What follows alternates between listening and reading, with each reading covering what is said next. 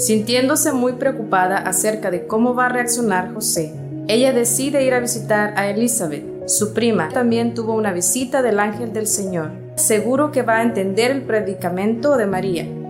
Zacarías, su esposo, es un sacerdote. Ella se conformó sabiendo que ellos tendrían palabras sabias para ella.